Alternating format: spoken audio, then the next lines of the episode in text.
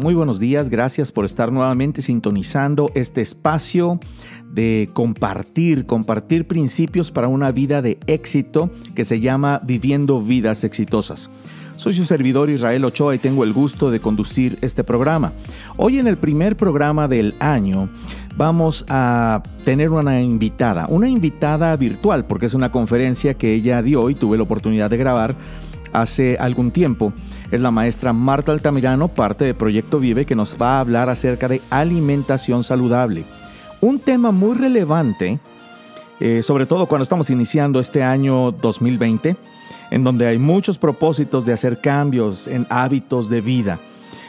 La salud física es importante en la búsqueda del éxito y en la búsqueda de la felicidad, porque justamente la falta de salud física puede ser un obstáculo grande para lograr eh, este sentido de felicidad y este éxito indestructible del cual nos referimos.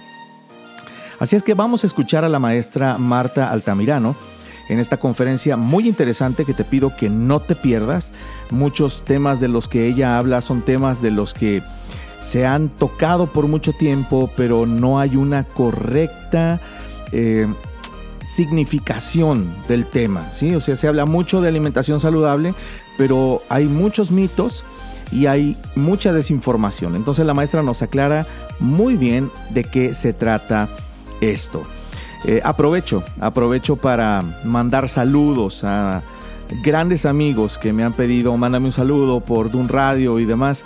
Eh, saludos, por supuesto, a, a, Kevin Valencia y a Walter Vidal, que son grandes amigos que se encuentran por allá en Tabasco, también al buen Dani Ochoa allá en Villahermosa que son fieles eh, siguiendo las transmisiones de Proyecto Vive a través de Dun Radio.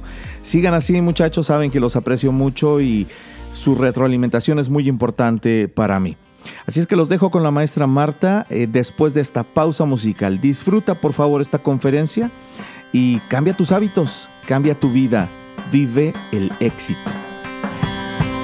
Me pregunto por qué la vida es así tan injusta para algunos. Si con una canción pudiera el mundo cambiar, la cantaría hasta que cambie todo el mundo. Pero no, una canción no bastará.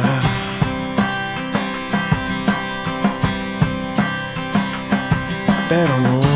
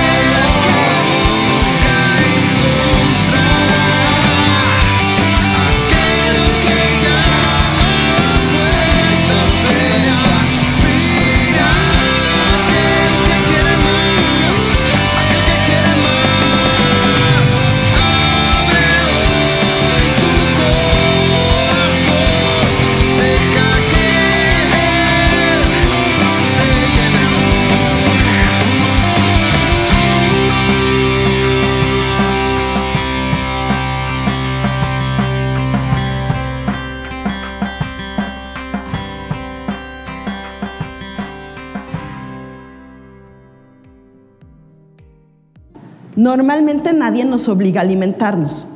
¿no? Normalmente digo esto porque hay pequeñitos que a veces las mamás sí les dicen, no te lo comes o te lo comes, ¿no? Entonces ahí lo voluntario se hace un lado, pero bueno, la alimentación generalmente es voluntaria y consiste en consumir los alimentos que ya consumimos, que ya mencionamos, perdón, que pueden ser sanos o pueden no ser sanos.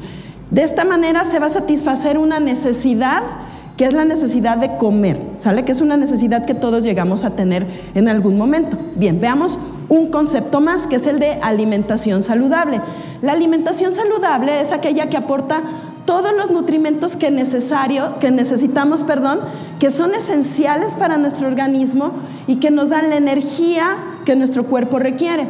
En una persona le va a ayudar a mantenerse sano. Eso es lo que va a ser una alimentación saludable. De acuerdo a la OMS, la OMS es la Organización, eh, la Organización Mundial de la Salud y dice que la alimentación saludable es un derecho.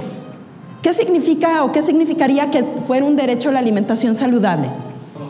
Que no nos lo pueden prohibir, ¿no? Entonces, si una alimentación saludable es un derecho y no nos lo pueden prohibir, les dejo ahí para pensar, creo que algo está pasando porque nuestros derechos están siendo quebrantados. ¿Por qué? Porque por diferentes circunstancias muchas veces no tenemos acceso a una alimentación saludable, pero a veces, y aquí es donde viene lo complicado, nosotros mismos decidimos no darnos ese derecho de una alimentación saludable. ¿Sale? Entonces, la OMS lo ha puesto como un derecho desde hace 35 años, incluso de manera legal. Entonces, imagínense la responsabilidad de los que son padres o de los que tienen pequeñines en casa de eh, no darle la comida sana o alimentos sanos a esos pequeños, de alguna manera están violando ese derecho universal que está marcando la OMS de tener una alimentación saludable. ¿Sale? Entonces, veamos todo lo que implica incluso este concepto. Bien, sigamos adelante. Ahora, la pregunta es, ¿Para qué tener una alimentación saludable? ¿no? Porque algunos de ustedes tal vez digan, bueno, pero es que lo importante es alimentarnos, ¿no? Es mejor comer que no comer. Bueno, en algunos casos sí, pero ¿por qué es tan importante la alimentación saludable? Veamos la siguiente. Tener una alimentación sana y una buena nutrición funciona como la primera defensa de nuestro organismo. Es decir, puse esa foto porque creo que si alguien de nosotros fuera atacado, no nos quedaríamos así como, mm, bueno, pues va, ¿no? Hay un instinto en nosotros que haría como, bueno, a lo mejor no soy fuerte, pero en ese momento la adrenalina haría que algo hiciera con quien pretende atacarme. Bien, la alimentación sana es nuestro primer mecanismo de defensa. ¿Contra qué? Contra las enfermedades. Y se convierte en fuente de energía para qué? Para estar vivo y activo. Entonces, si yo tengo una alimentación saludable, me va a permitir estar vivo y además me va a permitir estar activo. ¿Han visto ustedes a gente que luego la ven en su trabajo y la ven como todo el día somnolienta? Bueno, puede ser que no haya dormido bien, pero también puede ser que no tengo una alimentación sana. Vemos personas enfermas, ¿sí? ¿No? Entonces necesitamos pensar que estamos haciendo algo mal con nuestro primer mecanismo de defensa, que es la alimentación saludable y una nutrición sana. La que sigue, por favor. Bien, ¿a qué nos va a ayudar? Nos ayuda a evitar problemas como los que lista ahí. El día de hoy México está sufriendo por diferentes situaciones de enfermedad. Una de las cosas más graves que vemos es el sobrepeso y la obesidad como tal. Eh, los datos nos muestran que prácticamente entre 65 y 70% de la población tienen problemas de sobrepeso y de obesidad. Y el sobrepeso y la obesidad están directamente relacionadas con otras causas de enfermedad como hipertensión, diabetes, otras enfermedades cardiovasculares, incluso el mismo cáncer. Si hablamos además, tiene que ver con cuestiones de deficiencia de nutrimentos como la anemia. Si nos vamos al otro lado, también podemos tener por una mala nutrición personas que tienen anemia, personas que tienen osteoporosis, personas que están teniendo problemas en su crecimiento, problemas neurológicos, ¿no? Por afectaciones en la alimentación, por no tener una alimentación sana. Si nosotros vemos esta lista, estoy casi segura que, casi todos nosotros conocemos a alguien con alguna de estas situaciones. Tal vez en casa hay alguien que tiene este tipo de problemas. Lamentablemente esto afecta incluso a los niños. Y hoy en día tenemos en México una población en la que por cada tres niños, uno tiene problemas de sobrepeso y obesidad. Son niños que entonces van a tener una esperanza de vida más corta. Y no solo, eso, sino que además su calidad de vida va a ser afectada. Entonces pasemos a la siguiente. La mala alimentación genera riesgos de salud, como los que ya comentamos, pero además de los riesgos de salud, va a afectar mi calidad de vida. ¿A qué le suena esto de calidad de vida? ¿Alguna idea? Se suena como que me están vendiendo algo, ¿no? O no sé. Generalmente hablamos mucho del control de calidad, ¿no? En las empresas es muy común, ¿no? Tenemos eh, empresas donde se sigue un ciclo y si un, si un empaque está levantado algo no cumple con la calidad y por lo tanto es eliminado. Si hablamos de nuestra calidad de vida, tendríamos que pensar en todos esos aspectos, ¿no? En mi persona, en mi familia, en mi trabajo, en la sociedad, con mis amigos y cómo está mi salud.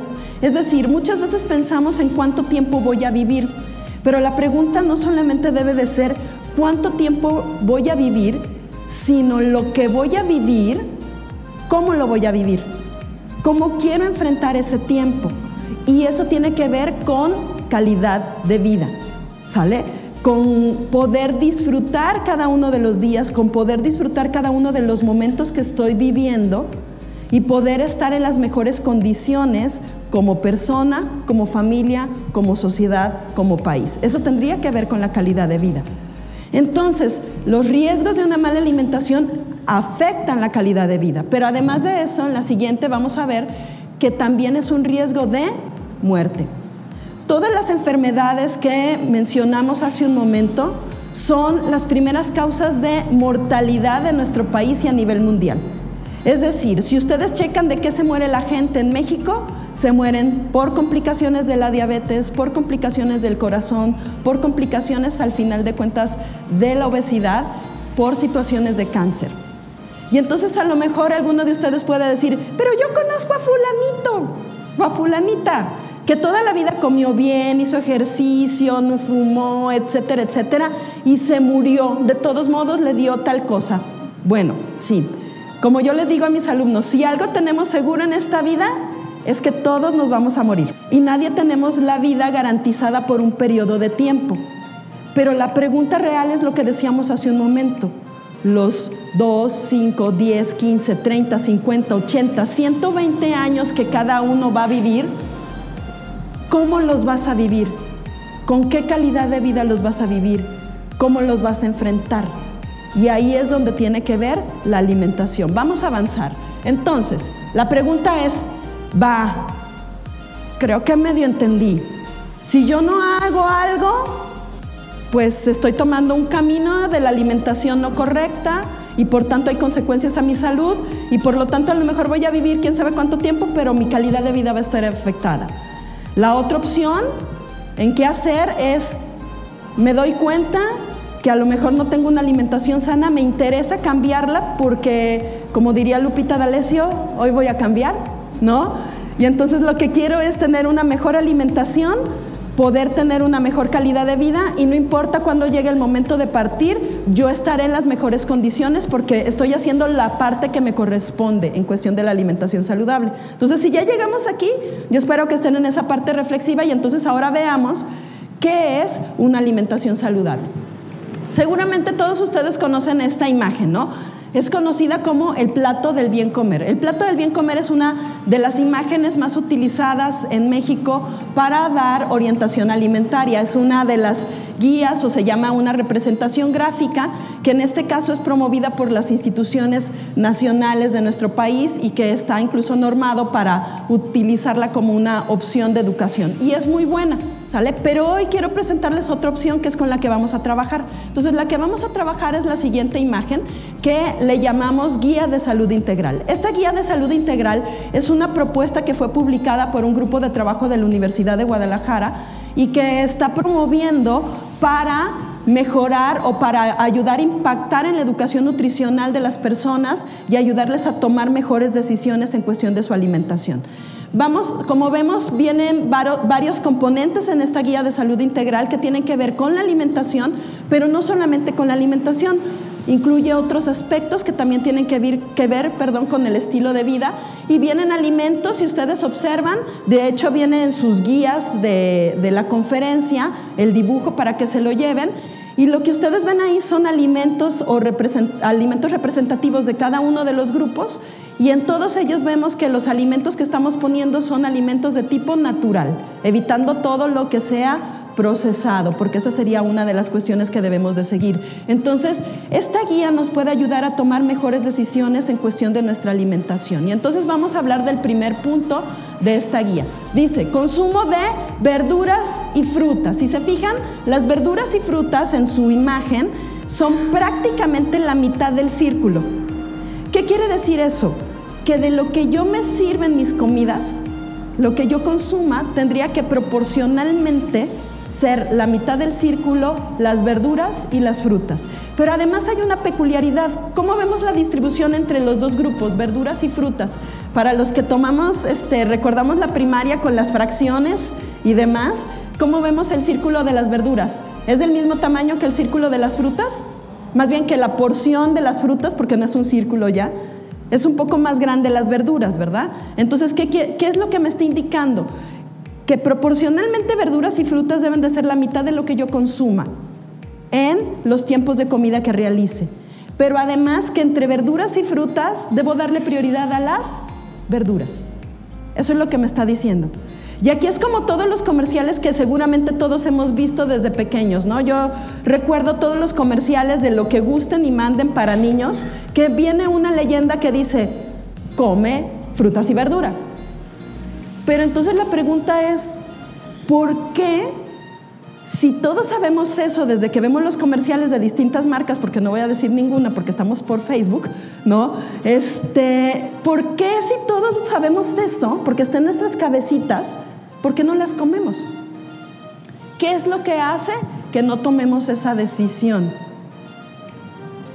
Pregunta de reflexión. No es para que me contesten, sale es realmente para que piensen. Es que yo toda mi vida he sabido que las verduras y las frutas son buenas, que las verduras y las frutas son importantes en mi alimentación, pero ¿por qué no las como?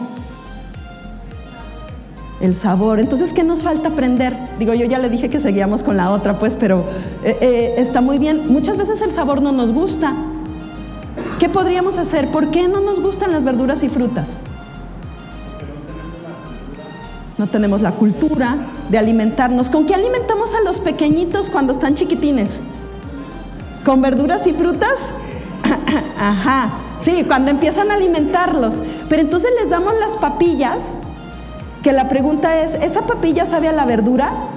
¿O la cocieron en mil agua y no tiene ni siquiera sabor? Y entonces para que el niño se la coma, ¿qué empiezan a hacer? ¿Le agregan sal o le agregan azúcar? Y entonces desde pequeñitos estamos hiperestimulados para sabores muy dulces o muy salados y no identificamos los verdaderos sabores de las verduras y las frutas. Y además, generalmente pensamos en verduras y frutas y pensamos en verduras ensalada, con un montón de aderezo, le están quitando lo bueno a la verdura, ¿no? O verdura cocida, al vapor, porque así se las da el nutriólogo con el que van, ¿no? Sí, verduras al vapor, y entonces ahí andan comiéndolo yo le decía a mi papá, no, parece que te están obligando, ¿no? Rumiando la verdura ahí, dándole vueltas y vueltas a la verdura porque como que dice, no pasa, no pasa porque le hace falta sabor. Entonces, ¿qué nos hace falta también? Nos hace falta identificar otras formas de preparar las verduras y frutas. Las verduras y frutas, bueno, las frutas son muy fáciles, ¿no? O sea, en nuestro país sobre todo porque son accesibles, pero en las verduras tenemos que pensar en otras formas de preparación, en otras formas de cocción, en el uso de especias y condimentos que ayuden a mejorar el sabor de los alimentos. Y entonces aquí una pregunta que siempre hacen los papás, ¿por qué mi niño no come verduras? Es que no come verduras. Y entonces la respuesta que tú le das es, Señor, ¿y usted come verduras? No, no, pero pues el que, el que debe comer es Él, porque yo ya estoy grande, ya estoy de salida. Los hijos hacen lo que los papás hacen. Lo mejor que puedes hacer si quieres que tu hijo coma verduras y frutas es tú comerlas. Tu hijo va a hacer lo que vea que tú haces. Pero es que ya lo hice una vez y no me siguió. Sí, no es de una vez. Sale, es de varias veces que tenemos que hacer ese esfuerzo. Se debe de ofrecer y en el momento que menos creas, el niño lo va a tomar. ¿Qué otra cosa? Nos acostumbran a que si te comen las verduras, te doy pastel, te doy esto, te doy el otro. Entonces, ¿qué sucede? Las verduras son horribles, guacala, sí, pero bueno, me tengo que sacrificar con tal de que me den el chocolate delicioso que me está ofreciendo mi mamá. Estamos generando mensajes desde pequeños que nosotros de adultos tenemos en nuestra mente y que hacen que sigamos pensando que entonces las verduras son un sacrificio a mi vida. Y luego voy con el nutriólogo porque quiero que me oriente y lo primero que me dice, sí, tienes que comer más verduras. Y tú, uh, uh, uh". ¿no? Y luego yo vengo y les digo, miren, eh, la guía de salud integral, ¿ya vieron? Lo primero que hay es verduras. Sí, tenemos que cambiar nuestro concepto de este alimento porque podemos incorporarlo en distintos platillos de distintas maneras. Pero bueno, esto nos puede tomar todo un tiempo. Vamos con el segundo punto. El segundo punto tiene que ver con el consumo de cereales integrales. Y entonces aquí nos hace un apartado muy, muy interesante que dice integrales. Y aquí quisiera aclarar, no se dejen guiar por lo que les dicen los productos del mercado. La mayoría de los productos del mercado que le dicen integral no son integrales. Su compromiso es vender. Y entonces si lo saludable ahorita es ser integral, pues te le van a poner que es integral. La mayoría de las veces no lo son. Y lo peor del caso es que en la mayoría de los casos, para poderlo hacer integral y para poder mantener las características que requiere, le agregan más azúcar y más grasa de lo que tiene el producto original. Por lo tanto, están consumiendo más energía de la que realmente requiere. Deja de ser un alimento saludable. Entonces, debemos ser críticos de lo que compramos. Debemos ser críticos de lo que vemos. ¿Qué proporción viene de los cereales? Del círculo de lo que es mi alimentación, proporcionalmente debería de ser una cuarta parte.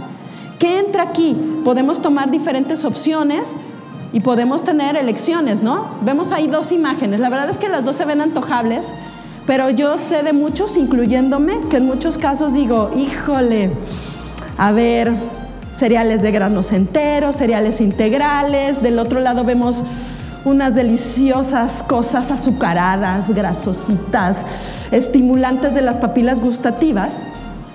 Y en la mayoría de los casos, ¿cuál es la decisión que tomamos? Lamentablemente tomamos la opción de su derecha, ¿no? Esa es la opción que estamos tomando. Y esa opción que estamos tomando es la que nos está enfermando. Es la que luego dicen, ay, es que no entiendo por qué me pasa esto. Ah, bueno, este, pregúntate qué comes.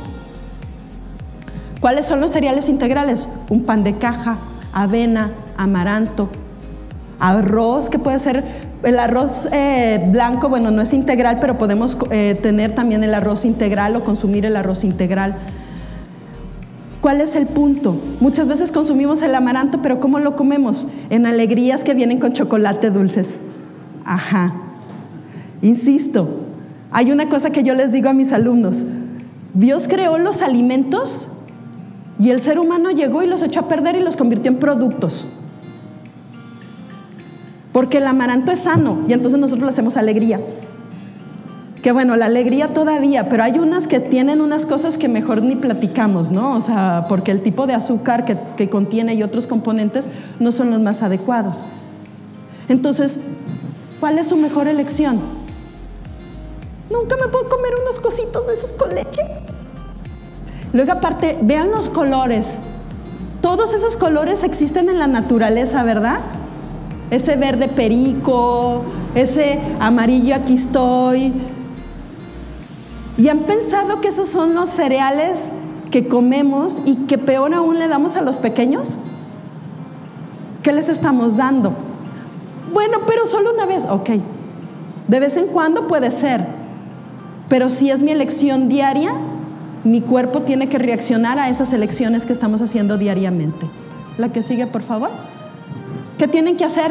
Decidir. Me gustó esta imagen que encontré porque son, eh, bueno, están hechas con cristal, se supone, o yo asumo, la verdad es que eso no es muy claro para mí. Pero entonces simulan dos florecitas, ¿no? Y una está viva y la otra está moribunda y deshojándose. Es nuestra decisión.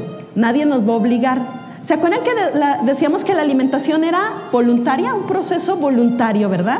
Yo nunca he visto a alguien que esté enfrente de una mesa y que le estén poniendo aquí una pistola y le digan, te comes las carnitas, ándale, éntrale, éntrale, éntrale. ¿Ustedes sí? Seguramente la decisión de consumo de alimentos que tuvieron en la ocasión que cada uno de ustedes se acuerde, había alguien con un cuchillo atrás que le decía, si no te comes todo el pastel, ya verás cómo te va. ¿No, verdad? Seguramente nadie los estaba amenazando, es una decisión la que ustedes toman.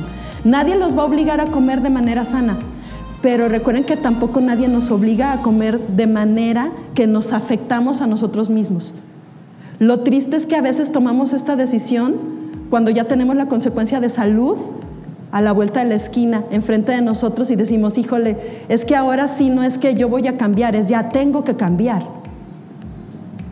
Porque si no, mi expectativa de vida es menor, ¿no? Entonces es cuestión de decisión la que sigue. Así que, por favor, llenen ahí en su bosquejo. Eh, hay por ahí unas líneas para que vayan llenando en la parte de atrás. Bueno, en la parte del plato la idea es que ustedes fueran poniendo como ideas o cualquier eh, detalle que quisieran apuntar. Y a la vuelta dice, es, para eso es bueno aprender a tomar buenas decisiones. ¿Sale? Buenas decisiones en cuestión de mi consumo de verduras y frutas, en cuestión de mi consumo de cereales, que son los que llevamos hasta ahorita, y buenas decisiones en los puntos que seguiremos comentando, ¿va? Pero en este momento, ahí regístrenlo para que se quede grabado en su hojita y ojalá también en su mente. Veamos la que sigue. Lo que sigue son proteínas saludables. Yo no sé ustedes, pero a mí me tocó crecer con esto de come carne, leche y huevo. Y en ese momento era como muy importante la parte proteica y entonces hasta, bueno, mi mamá que aquí está nos hacía nuestro licuado con huevo, por supuesto, ¿no? Para ir bien alimentados a la escuela. La verdad es que yo creo que sí lo logró porque miren, ¿no? Este, ya que estudié nutrición, me di cuenta que no era lo más adecuado porque el huevo era crudo. Eh, pero bueno, a veces la proteína, que sí es muy importante, no es como muchos pensamos lo más importante. ¿Sale? ¿Qué proporción del plato es? Igual que los cereales. La proporción del círculo que estamos viendo es una cuarta parte. Entonces, si ustedes imaginan su plato, no es el bistec con dos zanahoritas y el bonche de puré de papa. No, ¿verdad? Es la verdura abundante, tal vez una fruta de postre, un trozo pequeño de carne y una porción pequeña de algún cereal, que puede ser la tortilla, que la tortilla pues es muy sana también, ¿por qué? Pues porque es un, está hecha de maíz y es a base del grano entero, entonces es una muy buena opción la tortilla, que a veces la cambiamos por bolillo, nutrimentalmente es mucho mejor la tortilla, ¿sale? Entonces, mi plato no es el bonchezote de carne. ¿Por qué? Porque de proteínas también tengo diferentes opciones. Veamos las que siguen. Eh, lo que ponemos aquí son prácticamente lo que viene en la misma imagen de la guía de salud integral. Estamos hablando de diversas opciones de fuentes de proteína. Las fuentes de proteína pueden ser de tipo vegetal, que son las que deberíamos consumir más frecuentemente, y entonces ahí estamos hablando de frijol, lenteja, garbanzo, habas, todas estas que son conocidas como leguminosas y que son parte fundamental de nuestra alimentación, aparte como mexicanos, ¿no? Entonces, el taco de frijol es la mejor opción. ¿Cuál es el problema a veces del taco de frijol? La cantidad de aceite que se le pone para hacer el frijol. Vamos a hablar de esto en, un ratito más. Pero los frijoles son la onda, unos frijolitos de la olla con quesito, tortillita, salsita ay, ya me dio hambre, ¿no? Entonces tenemos que considerarlo como una opción. Y allá están diciendo una opción que ahorita les vamos a poner como no tan adecuada. Ahora, del otro lado tenemos también las proteínas de origen animal. Las proteínas de origen animal pueden ser carnes de cualquier tipo, carne de res, carne de puerco, incluso que muchas veces es muy satanizado, pero también puede consumirse la carne de puerco. Pero no solamente eso, de manera, eh, bueno, y el pollo, que creo que prácticamente están al nivel, pero sobre todo lo que hoy en día es importante consumir es el pescado. Sabemos que el pescado es mucho más fácil consumirlo para las personas que viven en la costa, ¿no? Es como muy común. Pero nosotros deberíamos procurar consumir pescado al menos una vez a la semana o dos veces a la semana de preferencia. Yo sé que a algunos no nos gusta, Echémosles mucho limón y mucha salsa. ¿Sale? De esa manera se quita el sabor a pescado un poco y considerando por qué lo estoy haciendo. Es decir, nuestro paladar se puede acostumbrar a comer cosas diferentes, pero yo tengo que tomar la decisión y hacer el esfuerzo de motivar a mi paladar a tomar decisiones diferentes. Eso es parte de lo que tendría que hacer. Y además también ahí entra el huevo y la leche en proteínas de origen animal. Entonces todas estas son opciones sanas para consumir como fuente de proteína. ¿Cuál es el problema? Que generalmente decidimos la siguiente imagen. La siguiente imagen. Ah, perdón, eh, hay una imagen de esa. Y luego me regresas, perdón, es que no me acordaba que la habíamos movido. ¿Sí o no? Allá Oscarín, ¿no? Que estaba diciendo que, el, que con salchicha, los frijoles. Bueno, es una opción. No, ya le estoy cotorreando, no sé quién, alguien dijo. Este, o son mis fantasmas interiores que me dicen cosas. Muchas veces tomamos en cuenta esto, que son embutidos, productos ahumados, que estos están directamente asociados con causas de cáncer. Consumir mucha carne, cualquier proteína en exceso, sobre todo de carnes, no es lo mejor. Pero si además de todo decido por estas, es aún peor. ¿Pregunta? Sí, ¿verdad?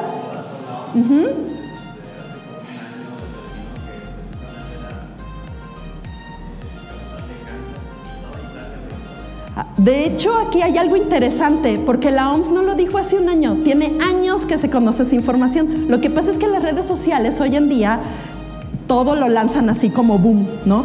Pero es muy sabido que el consumo de carne debe de ser como máximo 500 gramos a la semana e idealmente 300 gramos a la semana para evitar riesgo de cáncer, no solamente de este tipo de carnes, sino incluyendo carnes rojas, pollo, este, carne de res, carne eh, de puerco, y tiene mucho que se conoce eso. 500 gramos de carne a la semana, fíjense, significa que comer carne todos los días no es porque, ay, es que si no aquí no hay dinero, no, significa que somos sabios decidiendo qué es lo que queremos comer. no es una cuestión de poder adquisitivo, es una cuestión de decisión. 500 gramos de carne lamentablemente es lo que a veces muchos se comen en una sentada. Y ahora sí me pasas la anterior. Entonces, eso es como lo máximo y lo ideal sería máximo 300 gramos de carne.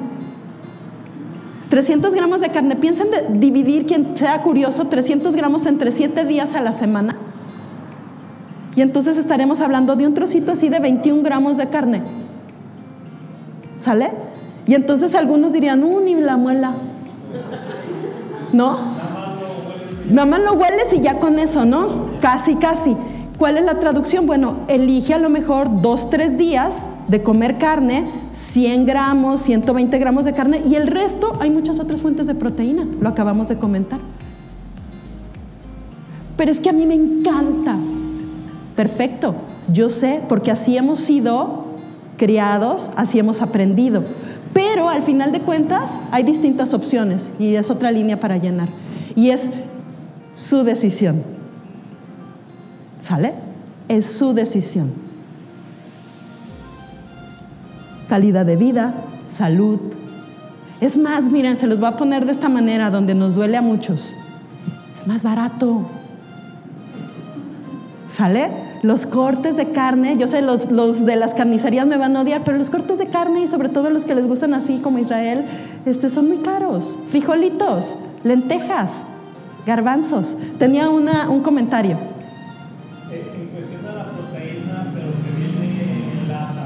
¿En qué, categoría eh, o malas? ¿Me regresas a donde está la imagen de, las proteínas saludables, por favor, Ramón? El cuartito, como creo que dos antes de esta. Esa, mira. Miren. Véanlo en su hoja, porque yo sé que a lo mejor casi no se percibe. En su hoja viene no está. ¿Por qué no entran las proteínas de lata? porque cuando pusimos la primera imagen del plato dijimos, estamos enfocados a alimentos, de manera natural. Todas las imágenes que vienen ahí son de alimentos naturales. Cuando yo hablo de una proteína que viene en lata, en polvo, por más que me digan que viene de la carne, que viene de no sé qué, tiene todo un proceso y ya no es natural. Algunas personas pueden requerirlas, sí, bajo ciertas circunstancias, con un profesional de la salud, no cualquier entrenador que se las dé. ¿Por qué? Porque si se los da cualquier persona y alguien es sensible, a largo plazo puede desarrollar un problema renal. Y los problemas renales hoy en día son la principal, uno de los principales problemas de salud en el país. No hay dinero que alcance para las diálisis y hemodiálisis, hemodiálisis que se tienen que hacer y no hay personas que alcancen para la donación de órganos, que es una medida temporal de cualquier manera para cualquier persona que tiene insuficiencia renal. Y muchas veces tiene que ver con decisiones que toman con suplementaciones que no deben de tomar incluyendo la de muchos productos que a veces venden incluso para bajar de peso y que hay estudios científicos, que sí son científicos, que muestran que causan daño a la salud.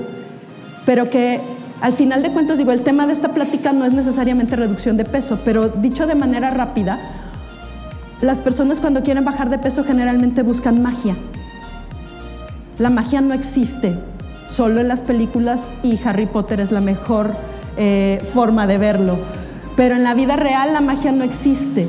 El tiempo que has tardado en aumentar de peso, piensa el tiempo que tienes que modificar tus hábitos para generar un cambio real en tu composición corporal, ¿sale? Entonces, eh, ¿algunas personas la pueden necesitar? Sí. ¿En dónde entra? En ningún lado. La última. El atún, la sardina. Perfecto. De preferencia natural. De preferencia siempre natural pero a veces por nuestra cuestión social y demás es una opción. Eh, depende a qué se refiera con no importa. No importa es sí, porque de preferencia debe de ser, tiene mayor contenido de sodio, está menos fresca, tiene menos nutrimentos disponibles, sobre todo ciertas grasas que son importantes, pero sí es bueno. O sea, sí es una opción. No vayan a luego malinterpretar y me graben solo. Sí es bueno comer atún enlatado. Ok, es preferible el atún fresco. Siempre, de cualquier alimento, incluso lo voy a poner diferente. Frijoles, naturales o de lata, de bolsita, naturales. Aparte los de bolsita y demás saben medio gachos, ¿no? Miren, cuando uno prueba el atún de verdad, yo toda mi vida pensé que el atún nacía en las latas. Hasta que un día entendí que era fresco, ¿no? O sea, y dije, ah, say, ¿no? O sea, entonces el atún fresco sabe muy diferente. Ese es el atún que deberíamos de consumir.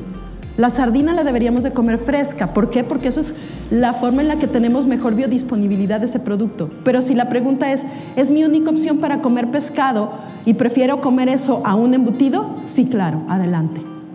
¿Sale? Entonces, eso en cuestión de las proteínas. Si seguimos adelante, vamos a hablar de otro grupo que a veces es muy satanizado, que son las grasas, ¿sale? Y aquí dice el cuarto punto, consuma aceites saludables. Y algunas personas tal vez están diciendo, ¿aceites saludables? ¿Cómo es eso posible? No puede haber aceites saludables. Los aceites son lo peor. No, sí hay aceites saludables, ¿sale? Entonces, debemos de tomar una decisión. Nuevamente, están los aceites que generalmente son los que encontramos en los supers, que entre más transparentes estén, más eh, refinados están y por lo tanto menos inestables son y más posibilidades de afectación a nuestro cuerpo. Entonces, ¿cuáles son las grasas y los aceites que debemos de preferir? Los que están de este lado, el aceite de olivo, el aceite de aguacate, el aceite de canola, el aceite eh, perdón, el aguacate como tal, las nueces, las almendras, el cacahuate, esas, esas semillas que tienen grasa, que se conocen como oleaginosas, son muy importantes incluirlas en nuestra alimentación. Y yo sé que muchos vamos a decir, no inventes, es que el kilo de nuez está en 200 el kilo, está súper cara, ¿no? No es de la India ya 400 pesos el kilo, dices, no, bueno, pues mejor me ahorro para un viaje a la India, ¿no? A ver qué onda, ¿no? O sea, sí, es cierto, son caras, pero nuevamente, ¿cuánto inviertes en otras cosas que no son necesarias? Es tu decisión. ¿Cuánto invierten en su celular? ¿Cuánto pagan de mensualidad por su teléfono super nice? ¿Cuánto pagan por diferentes productos envasados? Que no son adecuados. Entonces, sí, si bien son caros, también tiene que ver con una decisión de compra. Tiene que ver con para qué voy a ahorrar si estoy pensando en mi salud y en mi calidad de vida. Entonces tengo que pensar en invertirlos. Pero además no solo es importante qué tipo de aceite utilices, sino lo peor del caso es que casi siempre el aceite lo utilizamos así, frito. Entonces, no solo es la calidad de los aceites lo que importa, sino también cómo lo usamos. Cuando freímos los alimentos, lo que estamos haciendo es quitándole las características positivas del alimento. Así sea el mejor aceite que hayas comprado, al freírlo estás haciendo lo peor que puedes hacer con un aceite. Bueno, pero es mejor freírlo con un aceite caro, la verdad. ¿Sí? Al final son decisiones. El bolsillo, sí, pero es tu vida, es tu cuerpo y es tu salud. Idealmente los alimentos no se deben de freír, los aceites no se deben de calentar eh, a temperaturas muy altas porque pierden las características adecuadas de los aceites. Por lo tanto, nuevamente tiene que ver con decisiones. El siguiente punto, 5, consume agua. ¿Sale? Debemos de consumir agua. Es parte fundamental de una alimentación saludable. Y si vemos la que sigue, vamos a darnos cuenta que nuestro cuerpo lo que necesita es agua. Y puse esa imagen porque es una imagen de un cuerpecito, ¿no? Que está lleno de agua. ¿Sabían ustedes que dependiendo de la edad y de la hidratación, pero entre el 55 y el 60% de nuestro cuerpo es agua? En los bebecitos hasta más. Ahora, nuestro cuerpo es agua, no jugo de arándano. Nuestro cuerpo es agua, no refresco del que gusten. Entonces lo que necesitamos es agua. Si nos vamos a la que sigue, estas bebidas son tal cual ahí como está esa calaverita, son una bomba de azúcar a nuestro cuerpo. Yo les pregunto, ¿cuánto creen de azúcar que tiene cualquiera de estas bebidas? ¿Mandé? Como 20 cucharaditas. Generalmente estamos hablando de 10 cucharadas de azúcar. Si yo les dijera ahorita, pasen aquí al frente, siéntense, agárrense, les vamos a traer azúcar y cómanle 10 cucharadas. ¿Quién? Nadie, ¿verdad? Ah, pero no me den una bien fría así con hielito porque... Ah, lo máximo que necesitamos de azúcar. De hecho, más bien lo voy a poner diferente. Nuestro cuerpo no necesita azúcar. Si ustedes observan la imagen de la guía de salud integral, no viene azúcar. ¿Por qué? Porque no es un alimento indispensable para nosotros. Podemos vivir sin azúcar. Pero la Organización Mundial de la Salud dice, bueno, puedes vivir sin azúcar, pero pues como estamos medio así, este, va, si necesitas Mm, no se lo voy a decir en términos nutricionales porque va a quedar igual de no claro, pero estaríamos hablando de dos cucharaditas de azúcar por día como máximo. Tómala, porque en uno de esos refrescos te avientas lo que tendrías que consumir en 5 o 10 días. Pero no solamente en los refrescos, que son los que vemos ahí, sino también en los jugos. Y entonces es increíble ver a las mamás que aman tanto a sus hijos, porque yo sé que sí los aman y que buscan lo mejor para ellos, pero que ven el juguito que tiene verduritas y frutas naturales y entonces dicen, ay, bueno, es que es natural, porque aparte el jugo dice natural, pero luego no leen la etiqueta donde dice fructosa, no sé qué, esencia de no sé cuánto, y entonces le están dando una bomba a los pobres pequeñitos, pequeñitos, perdón. ¿Se han preguntado por qué hoy en día hay tantos niños que tienen hiperactividad? Ah, una pregunta para dejar en el aire es, ¿realmente serán niños hiperactivos o serán niños mal alimentados? ¿No? Lo dejamos ahí como pregunta. ¿Las frutas? Sí, las frutas se comen, no se beben. ¿Por qué? Porque cuando yo como una fruta estoy consumiendo la fibra que contiene y por tanto le está dando una, eh, está preparando mi estómago para el proceso digestivo y me está generando una sensación de saciedad. A diferencia de un jugo, un jugo me lo tomo en cinco minutos, no es percibido por mi cuerpo como algo que me da saciedad, pero sí me aporta todas las calorías que tiene. Pero es natural, de verdad, yo lo exprimí en mi extractor. Depende de los objetivos, depende de la persona. Pero la mejor opción con las verduras y las frutas es comerlas, no tomarlas. ¿Sale? Entonces, tomemos también en cuenta esta opción. Por lo tanto, ¿prefiere formas de uso? Creo que es la que iba en las grasas, sí, yo qué sé. Pero bueno, ahí la vamos a poner más sana. Dígame, alumna.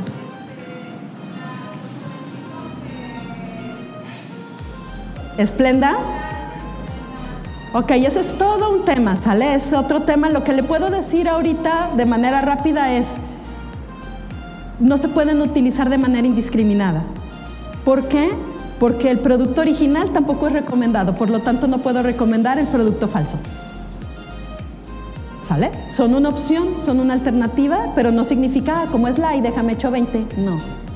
¿Sale? Porque lo mismo pasa con los refrescos, ¿no? Generalmente es, ay, el fin es de dieta, sí, pero lo que no saben es que al final de cuentas tienen poquitas calorías y afectan otras cuestiones el consumo de refrescos de manera excesiva. ¿no? Entonces, prefiero formas más sanas de eh, preparación y eh, la que sigue, por favor, recuerden, lo importante no solo es la cantidad que consumimos, sino la calidad de lo que estamos consumiendo. ¿Sale? Eso es muy importante. Entonces, ahí está la frase para que rellenen ahí y pongan. Recuerden, no solo es importante la cantidad, sino sobre todo la calidad. Y entonces aquí en la calidad estamos hablando de el tipo de grasas y estamos hablando también de las bebidas que estamos consumiendo, ¿no? ¿Por qué? Porque lo que debo de preferir son bebidas que sean agua. O sea, mi cuerpo necesita agua. Pero es que sabe horrible el agua. A ver, el agua no tiene sabor. No sí sabe, unas saben más a tierra, otras, bueno, depende del lugar, cierto. Sí, sí tienen cierto sabor, cierto regusto, pero es una cuestión de irse acostumbrando, el paladar se va acostumbrando. ¿Sale? Hay que tomar agua. Es que me sabe bien gacho. Bueno, ponle unas hojas de Jamaica y entonces ya se hace una infusión. O ponle unas rebanaditas de pepino y te queda bien fresca. O una hierbabuena o le puedes poner unas rebanadas de naranja y se vuelve una infusión que no necesita ponerle azúcar y que te permite tener una bebida eh, sin azúcar, sana, fresca y que a lo mejor te disgusta un poco menos. Pero vuelvo a lo mismo, es tu decisión, ¿sale? No estamos obligando a nadie. Bien, adelante, seguimos con actividad física y recreativa, súper importante, sobre todo hoy en día a nosotros todavía seguramente nos tocó jugar fútbol, tochito, béisbol, ¿no? En las calles y estar en la calle y estar corriendo y pasaba el carro y te pitaba y te hacías un lado, ¿no? O sea, nos tocó todavía esa ciudad en la que podríamos estar en la calle seguros. Digo, yo me acuerdo que nosotros, mis hermanos y yo vivíamos en un departamento, bueno, obvio mis papás, ¿no? O sea, pero mi mamá bajaba la bicicleta cuatro pisos y la avalancha y entre todos íbamos con todos, salíamos, jugábamos todo el día, después de haber comido y hecho la tarea, por supuesto, como buenos eh, personitas responsables. Eh, y llegábamos, subíamos, nos bañábamos y nos dormíamos, casi casi de lo cansado que estábamos. Rodillas raspadas, sí, por supuesto. Es normal que los niños se raspen y se caigan. Pero hoy en día, por diferentes cuestiones sociales, de seguridad y de a veces sobreprotección, los niños ya no juegan. Los niños ven la tele. ¿Por qué? Porque su papá hace lo mismo. Los niños están con el celular o con un iPad. Ay, ya dije marcas, perdón, una tableta. ¿Salen? Porque sus papás ya están hasta el queque y entonces es como, cállate, ten. ¿No? ¿Saben qué? Tengo una amiga que, siempre dice, los niños no pidieron venir aquí al mundo. Tú tomaste la decisión de querer tener hijos y querer traerlos. Yo sé que a veces los niños son de lo peor, y digo peor a propósito, ¿eh? no luego me van a decir algo, no, o sea, porque les digo, peor es peor que peor, ¿no? Entonces, sí, porque pues son niños, son inquietos. Y yo sé que tu papá y tu mamá estás cansada y agotada de estar trabajando todo el día porque lo necesitas. Pero tus niños necesitan de ti, necesitas en que les pongas atención, no de una tableta o de un celular. La tecnología es buena, sí, el problema es cómo la usamos. Y entonces nos está generando problemas en cuestión de actividad física y recreativa. Si vemos la siguiente imagen, ah, bueno, espérense. Es que primero iba la recomendación, pero ya nos pusieron la imagen. Gracias Ramón, que está muy listo. La anterior, ¿le regresas una? Eh, a ver, no, atrás. Bueno, ya no se ve el monito que estaba ahí. ¿Qué tal el monito que ya no se ve? Es un monito así, sentado viendo la tele. ¿Común? Claro. Lo que debemos de buscar es esto.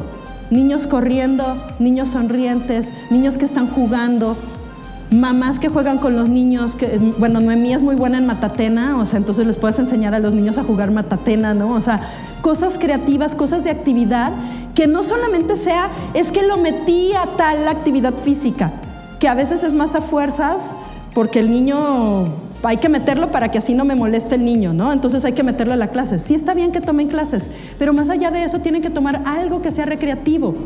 Y no solo los niños, los adultos. ¿Tú haces algo que te divierta? ¿Haces algo que te emocione? ¿Haces algo que te haga sentir bien? Tenemos que enfocarnos también a eso, porque la parte emocional es fundamental para un estilo de vida saludable. Por tanto, ¿me regresas al anterior, por favor? Evita pasar tanto tiempo sentado. Tu trabajo es sentado, párate de repente y usa la computadora parado. Muévete, Realiza al menos 30 minutos de actividad física al día. No te dice que vayas a correr un maratón, no te dice que tienes que ir a eh, el gimnasio fulano de tal que es el más furufo de Guadalajara, ni tienes que pagar una inscripción de no sé cuánto. Dice, haz ejercicio al menos 30 minutos al día. De no hacer nada, que hagas algo, eso es una ventaja para ti. Entonces avancemos en eso. Y el último punto tiene que ver con la convivencia familiar. Claro, una alimentación sana, un estilo de vida saludable, no puede quedarse solo con la alimentación. Necesitamos una salud integral. Y la convivencia familiar es fundamental. Ahora quiero aclarar, la convivencia familiar no es esto. ¿Sale? Eso es lo que vemos hoy en las imágenes, ¿no? Perdón, porque a veces yo así estoy. ¿Sale? Pero eso no es convivencia familiar. La convivencia familiar no es que todos están chateando y mandándose mensajes por el WhatsApp, uno arriba, otro abajo, ¿no? O sea, oye, ¿sí puedes bajar? O sea, ¿no? Bueno, en mi casa ayudaría porque no nos gritaríamos tanto, pero no es eso. La convivencia familiar es lo que sigue. La convivencia familiar es la siguiente imagen, por favor. Ah, me borraron mi imagen. Bueno, era una imagen muy bonita, este, que a lo mejor quité yo, no me acuerdo, de una familia sentada en la mesa platicando. Esa es la convivencia familiar. Eso se ha perdido en nuestro país. Las familias mexicanas es parte de lo que hacemos, la sobremesa. Bueno, quiten la comida ya para la sobremesa, porque si no luego todo el mundo está ahí picando y comiendo de más. Pero necesitamos platicar, necesitamos convivir, necesitamos comer con alguien más. ¿Sabían ustedes que los estudios incluso muestran que las personas que comen en un ambiente de estar en una mesa sentados, acompañados, suelen comer menos que cuando alguien come de manera desordenada, rápido y sin compañía? Así de importante es la convivencia familiar. Entonces, ¿qué es lo que vimos ahí? Vimos todos los apartados, vimos el consumo de verduras y frutas, que deben ser parte importante de la alimentación. Hablamos de los cereales, que deben de ser de preferencia de tipo integral o de granos enteros. Hablamos de las diferentes opciones de fuentes de proteína que tenemos, que no solamente son de origen, vegetal, perdón, de origen animal, sino que también son de origen eh, vegetal y que además deben ser de manera natural y evitar los alimentos procesados en cada uno de los grupos. Hablamos de que lo que necesitamos es agua, no jugos, ni refrescos, ni ninguna otra bebida azucarada. Hablamos de los aceites, ¿no? que son tan importantes como parte de nuestra alimentación y que debemos tomar buenas decisiones en cuestión de los tipos de grasa que incorporamos a nuestra alimentación. Y también hablamos de dos aspectos fundamentales más allá de la alimentación que tiene que ver con la actividad física y recreativa y además con la convivencia familiar.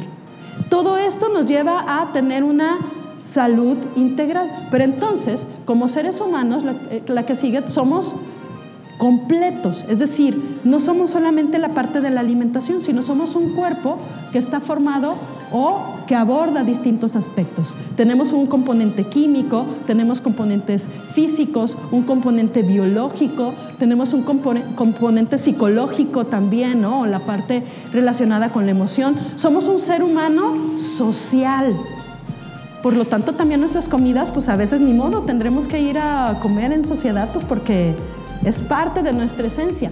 Tenemos una cultura como seres humanos, tenemos una parte ético-moral y tenemos incluso también una parte espiritual. Y todos estos aspectos son parte del ser humano. Y es lo que nos hace integrales o completos. Y para poder tener salud necesitamos un equilibrio en todos estos.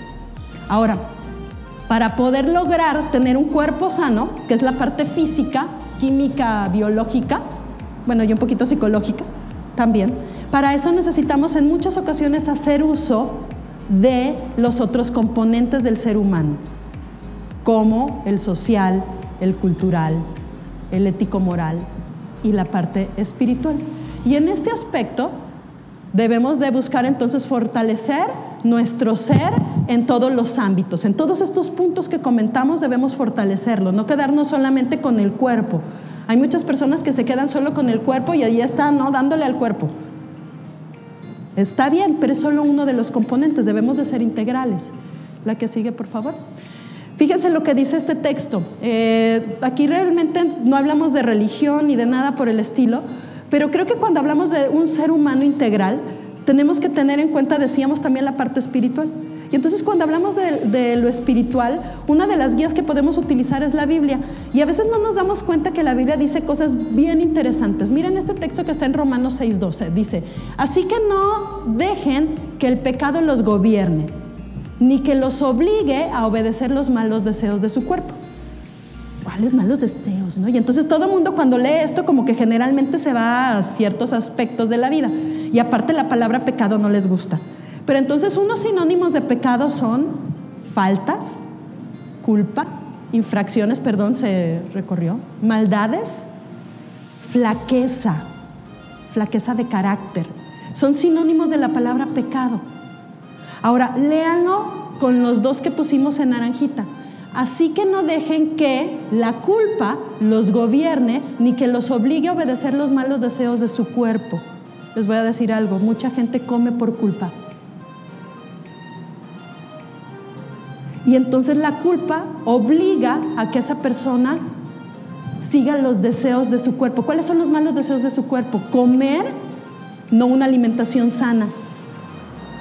Comer más allá de lo que necesito.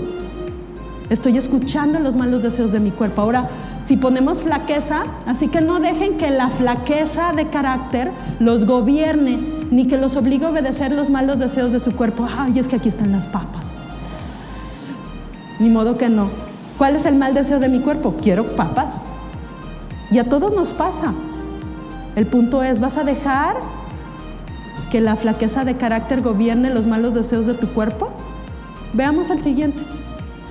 Dice, y cada uno de ustedes sepa controlar su propio cuerpo como algo sagrado y digno de respeto.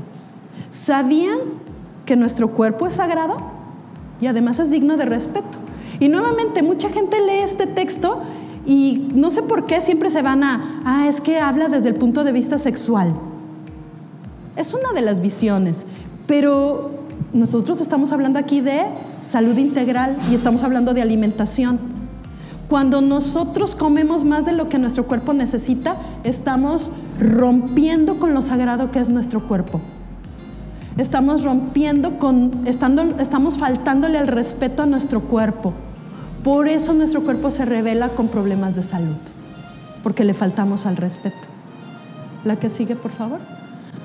Dios me pide que actúe como buen administrador de lo que Él me da. Esto no solo incluye el dinero, sino mi salud y por tanto mi cuerpo. ¿Por qué lo puse de esta manera? Porque me gustaría que cada uno de ustedes lo lea en su casa de manera personal. Dios me pide que actúe como un buen administrador de lo que Él me da. ¿Qué me da Él? A veces pensamos, ah, los bienes que me da. Sí, también nos los da, es cierto. Pero lo primero que te dio a ti Dios fue tu persona, tu esencia, tu cuerpo, tu salud. Y Él quiere que lo cuidemos como buenos administradores. Veamos el siguiente texto. Ah, recuerden entonces ser un buen administrador de su cuerpo.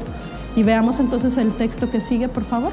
Dice, el cuerpo de ustedes es como un templo y en ese templo vive el Espíritu Santo que Dios les ha dado a cada uno de nosotros. Ustedes no son sus propios dueños. Pero entonces, ¿por qué si nuestro cuerpo es un templo y nosotros no somos sus dueños, ¿por qué le entregamos malas cuentas a Dios del templo que nos dio? Debemos de cuestionarnos y pensar que a lo mejor tenemos que tomar decisiones distintas con respecto a nuestra salud. Tener una dieta saludable entonces es una decisión que implica un esfuerzo diario, diario. Es más, no solo diario, sino de cada momento, porque la alimentación es una necesidad, pero entonces yo tengo que decidir todos los días. Y esta decisión, con ese esfuerzo diario y un cambio, tendrá relación con un cambio que yo tenga de mi visión de futuro, hacia dónde quiero ir, qué quiero lograr, cómo quiero estar. En relación a esa visión de futuro es hacia donde debo de considerar mis decisiones respecto a la alimentación. Muchas gracias a la maestra Marta por compartir todo este conocimiento que sin duda nos ayuda a grabar en nuestro interior, en nuestra mente, principios para una vida de éxito. El reto es grande, pero la recompensa es mayor. Decidámonos a vivir una vida saludable. Yo los espero la próxima eh, semana a la misma hora a través de Dun Radio con una edición más de Viviendo Vidas Exitosas. Quédate con esta canción de Edgar Lira que se llama El tren. Hasta luego. Estoy sentado en este tren.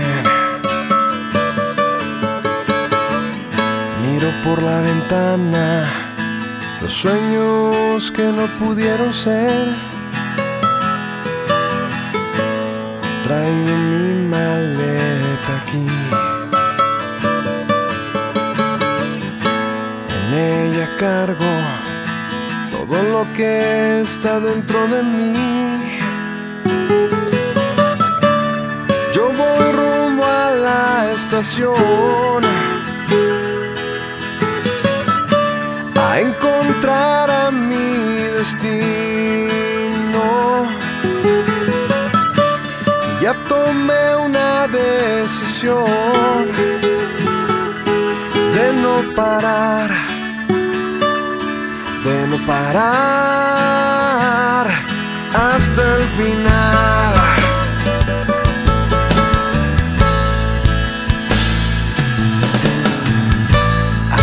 Dejé solo un cajón lleno de palabras dijeron, nunca llegarás. Y hoy sentado en este tren, yo miro adelante, yo sé que pronto llegaré.